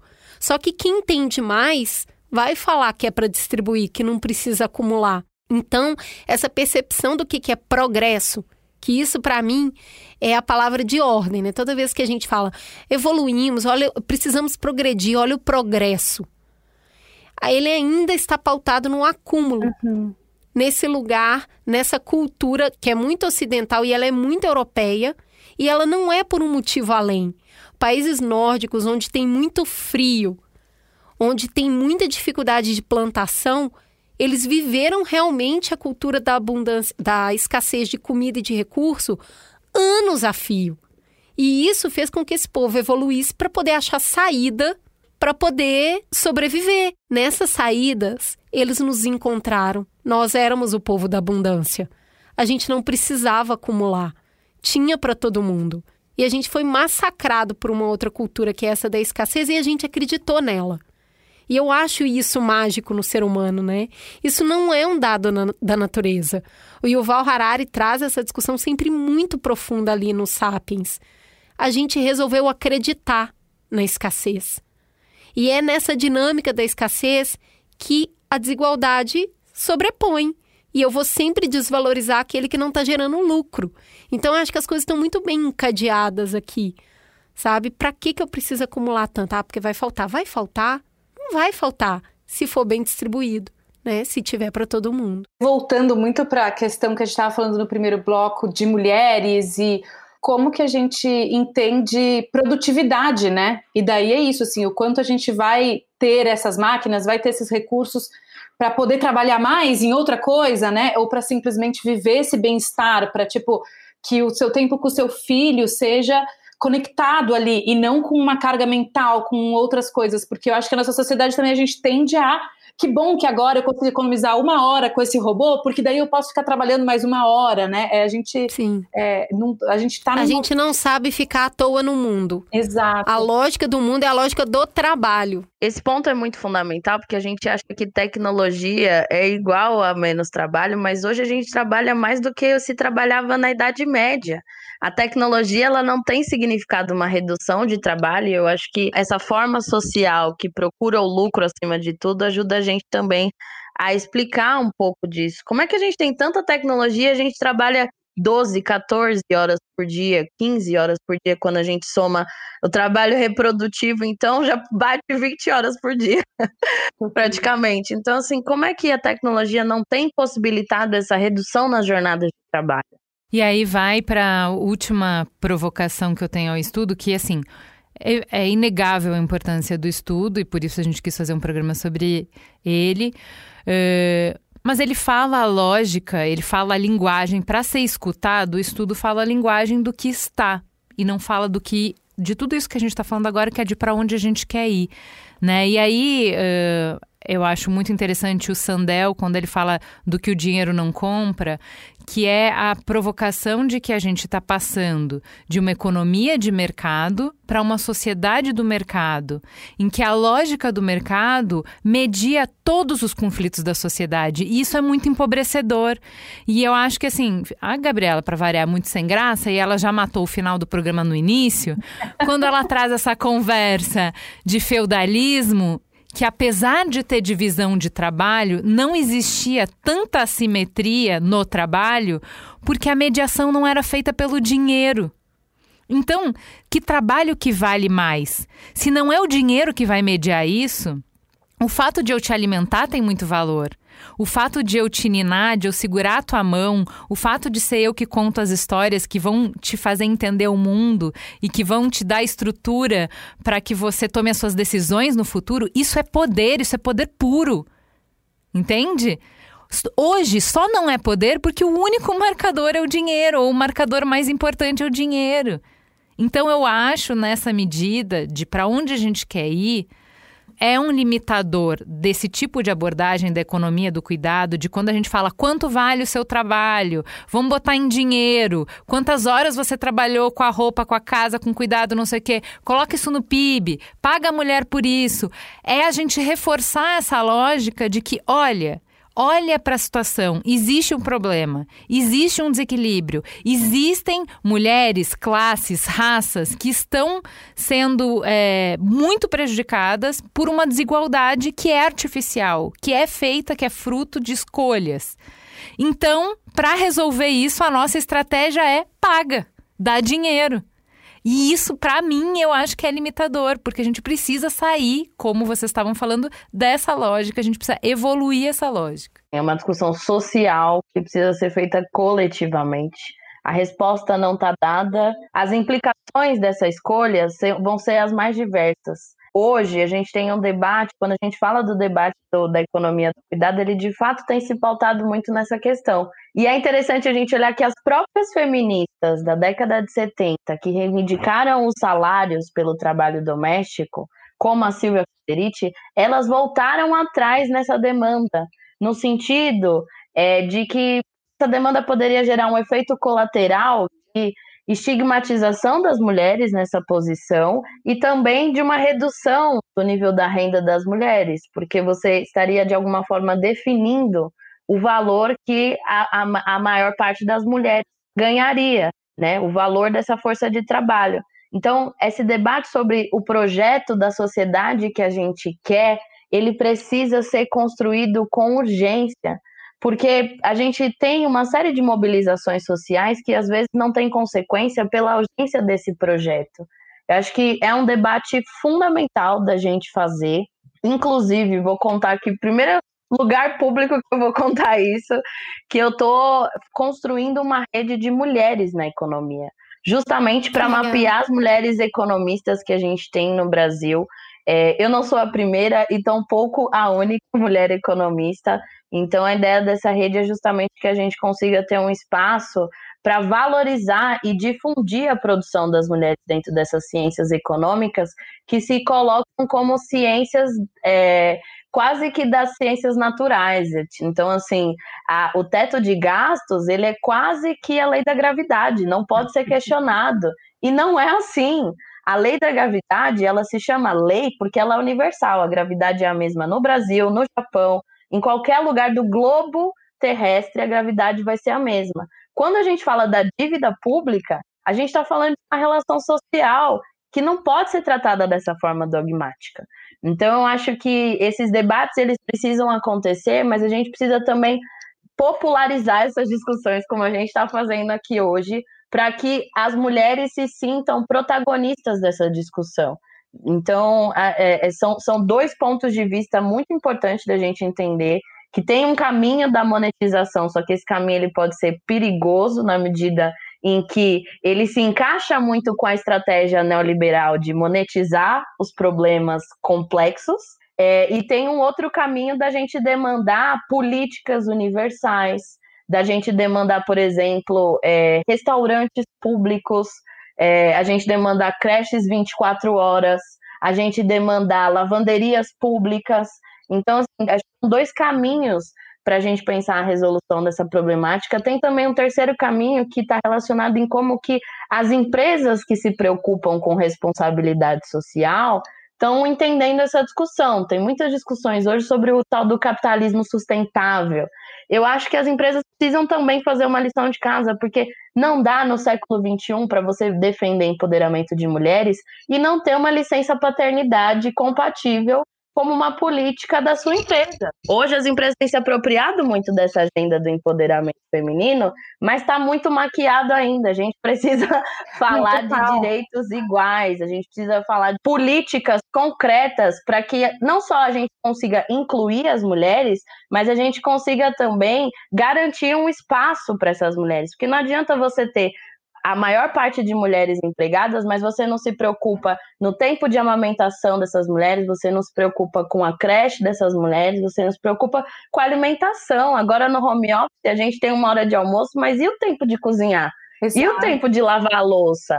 Né? Então, falar de igualdade de gênero no século XXI significa tocar nessas feridas também e não só fazer campanha de marketing colocando mulheres e pintando as coisas de rosa. Pronto, falei.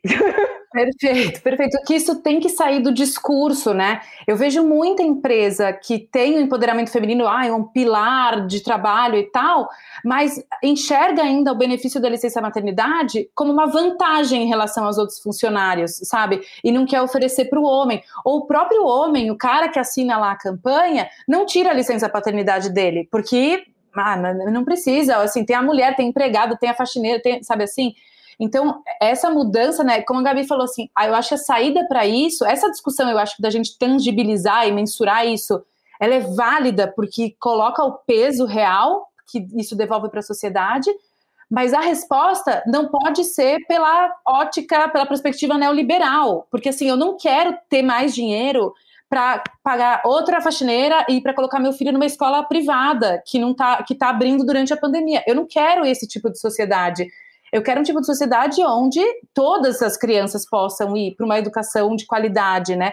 Porque senão a gente fica na, na perspectiva do ai, que bom que eu posso pagar isso. Então o indivíduo é quem dita o rumo da sociedade e não uma solução coletiva, né, sistêmica. E a terceirização não resolve o problema, porque a pessoa que é fruto da terceirização, ela também vai ter o problema da própria reprodução social. Exato do próprio trabalho doméstico, da própria divisão do trabalho. Então a gente só transfere o problema para as camadas mais pobres, mas a gente não resolve ele. Exato, a gente só acende oprimindo outra pessoa, né? Ou provavelmente outra mulher, e enfim, não se rompe isso. Meninas, muito obrigada por vocês encontrarem espaço no meio dessa loucura, de vocês disponibilizarem tanto brilhantismo, tanta inspiração no meio da nossa cansaço pandêmico, né? A gente sabe que tá difícil.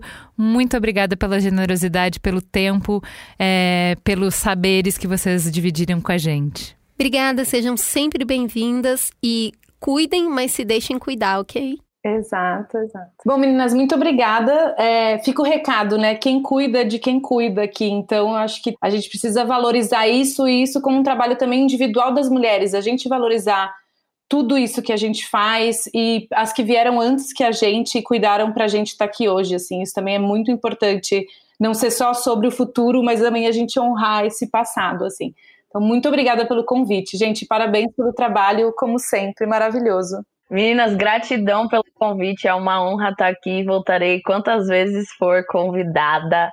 É, eu concordo plenamente que o caminho é da gente resgatar as estratégias de resistência do passado e outros modos de vida para que a gente seja capaz de reconstruir o futuro, assim. Então, acho que o recado que fica aqui, se os conservadores estão organizados, as mulheres também estão. Que bom que a gente tem a tecnologia para se conectar, apesar do isolamento, e para compartilhar ideias tão importantes nesse momento. Então, muito obrigada, viu? Beijo, queridas.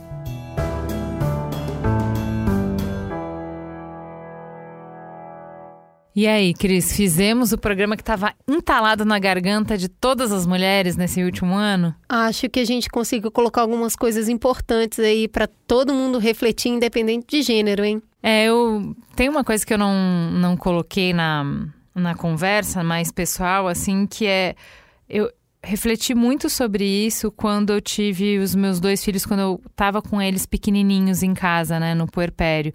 Porque eu achava muito apaixonante estar tá ali, mas ao mesmo tempo, sabe essa sensação que a gente tem na pandemia de que a gente não foi produtivo, que a gente não fez tudo o que devia fazer? Eu me sentia muito culpada o tempo inteiro que eu estava lá, porque eu não tinha feito, né? Não, não tinha sido produtiva para a sociedade e tal. Uh, e passei a pensar também o quanto do eu não ter paciência para o trabalho circular, que é todo dia a mesma coisa, quanto do eu não gostar ou não ter paciência vem do fato de que a gente está muito ligado a um trabalho que aparece. Então, se eu coloco minhas horas para fazer um mamilos, eu tenho um mamilos para mostrar depois.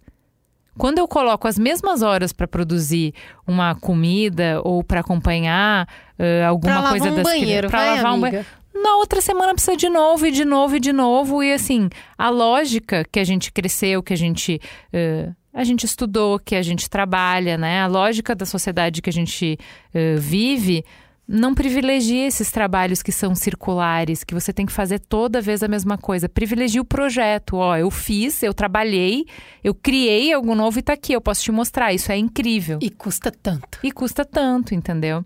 É, eu acho que quando a gente fala para essa outra lógica, da sociedade do cuidado, eu vou muito para o que a hum, Viviane Mosé falou no Mamilos do Cuidado, quando você pergunta como é que a gente constrói uma pedagogia para entender o que, que a gente precisa, né? As diferenças que cada um tem, o que, que é necessário para cada um. Ela falou, pô, mas isso é o trabalho da vida. Tem um monte de coisa que é o trabalho da vida. Você descobrir quem você é, você descobrir o seu lugar na sociedade, as relações, construir uma relação com o marido, com o filho, com a amiga, com mãe, uh, construir uma comunidade. Isso é o trabalho de uma vida inteira. Se a gente desloca, né, uh, o olhar para o quanto você foi produtivo, para quanto você conseguiu se desenvolver como pessoa, para quanto você conseguiu contribuir para a sociedade se desenvolver, a jornada humana passa a ser o objetivo central da nossa vida, é uma outra sociedade, é um outro jeito de se organizar, né? É, para mim, a sociedade do cuidado é esse, quando a gente não está preocupado em produzir, quando a gente está preocupado em ser. Esse programa me levou muito para trás, é engraçado, porque eu citei durante o programa, eu fui muito impactada recentemente pelas leituras do Anta Diop e do Ailton Krenak que são dois homens vindos de sociedades muito ancestrais, antes da gente ter capitalismo, antes da gente ter um jeito só de mediar as relações de valor, quando a gente acreditava e vivia na abundância. E aí, esse lugar de viver na abundância, eu acho engraçado porque o Ailton Krenak, para ser provocativo, ele fala: o homem não sabe viver à toa no mundo.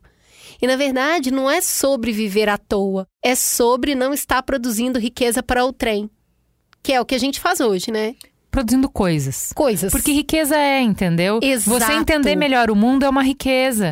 Mas E você não aí- produziu uma faca, você não produziu uma mesa, entendeu? É isso. O que eu gosto nessas tecnologias ancestrais é que isso é valorizado, sabe? Esse lugar que as mulheres é, se unem para conversar. Na Bíblia tem várias passagens sobre isso, né? O tempo, o passar do tempo, a gente não foi feito para trabalhar esse trabalho exaustivo de estar sempre produzindo mais e a economia ser pautada pelo PIB. Quanto mais cresce, tem que crescer todo ano. A gente não cresce para os lados, não, só para cima. É gerando mais dinheiro. E aí, quando a gente vai para a ancestralidade, é esse lugar que, se você for no interior, interior, interior do Brasil, você vai ver como o tempo passa de outra maneira. Como as pessoas ainda ficam, às vezes, na janela ou na porta de casa e elas se conhecem. Elas vivem em pequenas tribos. Ainda tem isso no nosso país, sabe? Onde as pessoas conversam entre si. Isso não quer dizer que não tem conflito, mas é de outra natureza e por outros motivos. Então, eu acho que a gente já sabe fazer isso. Só que a gente escolheu acreditar em outra verdade, que a gente tem que ficar gerando muito dinheiro e que é escassez, então você tem que juntar e mais, você tem que se proteger daquele outro que não tem, porque senão ele vai vir tomar o que é seu. E aí, vivendo nessa lógica, além de exaustiva, ela sempre vai sobrecarregar alguém. E aí ela vai sobrecarregar quem quem está na base da pirâmide. Quem está na base da pirâmide são as mulheres e mais ainda as mulheres negras.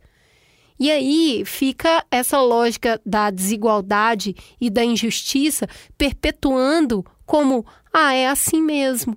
Sempre foi assim. As minhas bisavós cuidaram para as minhas avós, para minha mãe, agora sou eu. Esse é o trampo da vida da mulher, entendeu?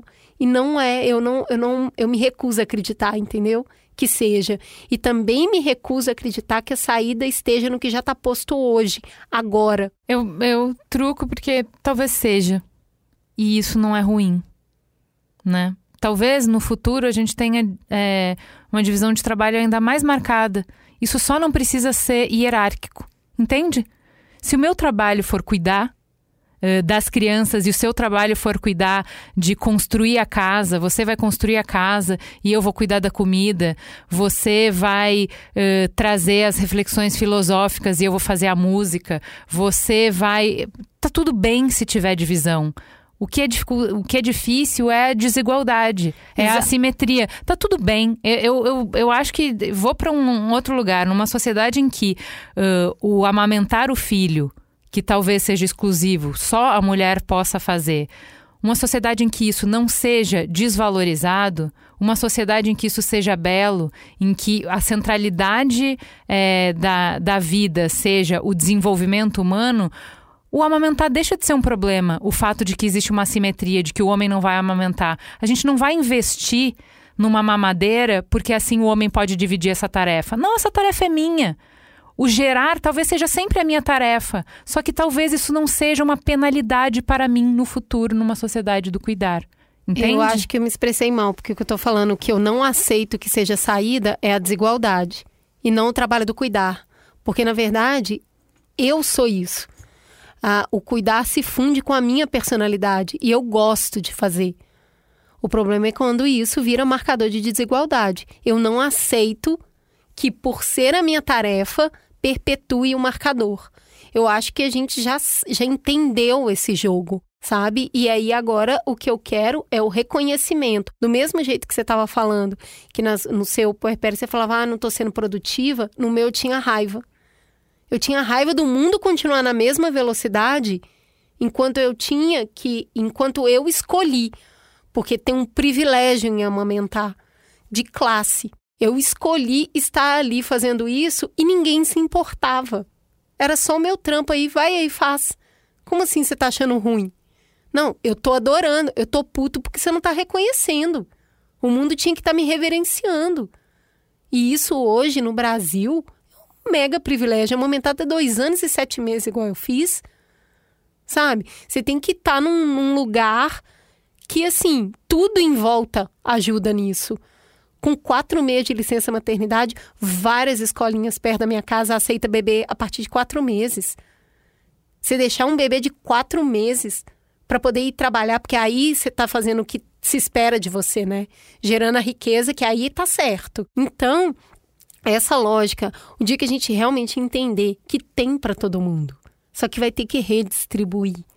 A briga tá na redistribuição, mas que tem, tem, sabe? E aí a gente vai pro lugar da arte, aí a gente vai pro lugar do pensar o mundo, né? É, era Atenas do passado. Arte, também, filosofia, né? psicologia, é, bem-estar, saúde, tudo. E, cara, a gente falou muito Esporte. nesse programa, até por causa do Dia das Mães. A gente falou muito nesse programa de criança. Mas nós somos uma sociedade que está envelhecendo. Envelhecendo muito rápido. A nossa geração, a minha, a sua, é a que vai colocar o Brasil como um país de idosos.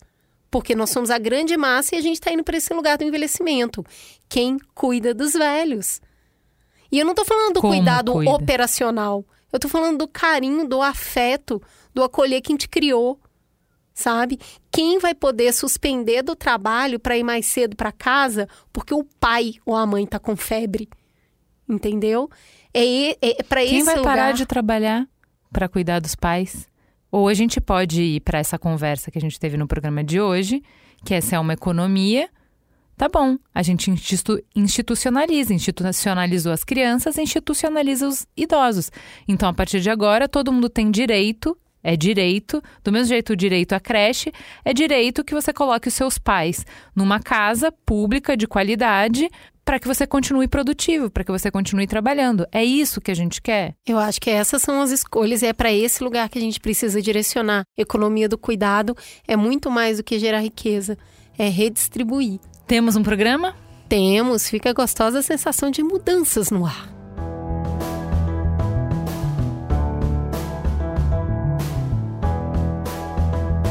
Mamilos é uma produção do B9.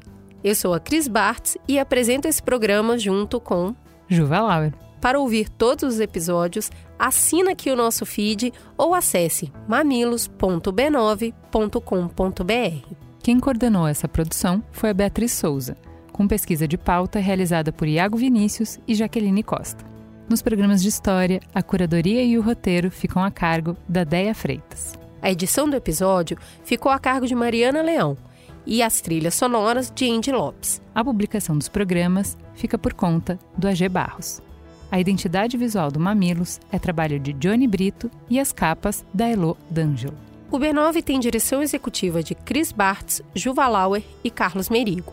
A coordenação digital é de Pedro Estraza, Lucas De Brito e o atendimento em negócios é feito por Raquel Casmala, Camila Maza e Thelma Zenaro. Você pode falar conosco no e-mail mamilos@b9.com.br e conversar conosco nas nossas redes sociais @mamilospod.